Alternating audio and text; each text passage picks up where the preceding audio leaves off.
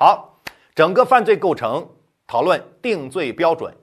定罪标准先远观后近玩，远观一二三四，近玩拆解客体客观方面、主体主观方面，犯罪构成关联正当化事由。所以解决了两大问题：一、什么是犯罪；二、定罪标准犯罪构成。三、以定罪标准犯罪构成为中心，犯罪在时间上的推进，犯罪形态。犯罪形态是指故意犯罪在发展过程中因为某种原因而停止下来所呈现出来的形态，具有终局性和排他性。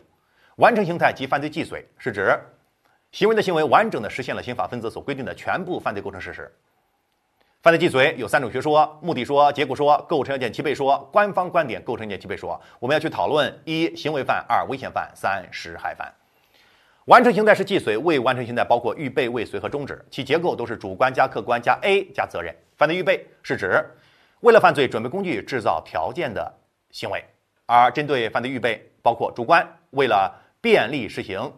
具有完成犯罪的主观意图；二客观实施了准备工具、制造条件的客观行为，实施了准备工具、制造条件的预备活动；三。由于意志以外的原因而未进入实行阶段，四责任可以比照预备犯从轻减轻或者免除处罚。要注意犯罪预备和犯意表示之间的关系，关键看有没有外化于行为。二、犯罪未遂已经着手实行犯罪，由于犯罪分子意志以外的原因而未得逞的形态。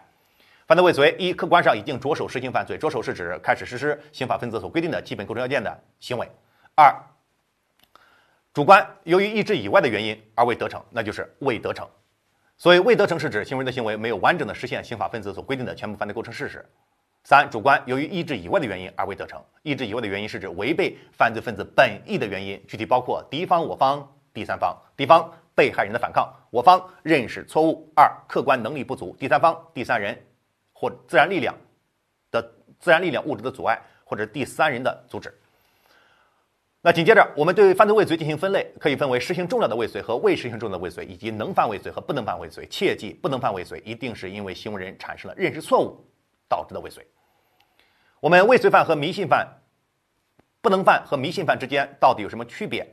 所以，迷信犯是指使用迷信的方法犯罪，从科学角度而言不可能侵害法益。二之间的区别：第一，常识是否有错；二，手段是否错误；三，能是否构成犯罪不同。总共三个不同点。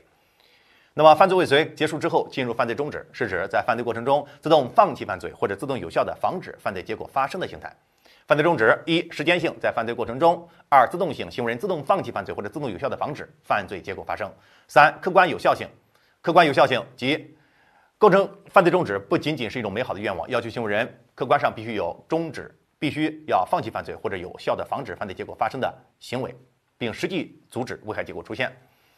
那么，针对犯罪终止，又可以分为预备阶段的终止和实行阶段的终止。实行阶段的终止又分为实行终了的终止和未实行终了的终止。对于终止犯没有造成损害的，应当免除处罚；造成损害的，应当减轻处罚。好，以定罪标准为中心，犯罪在时间上的推进，犯罪形态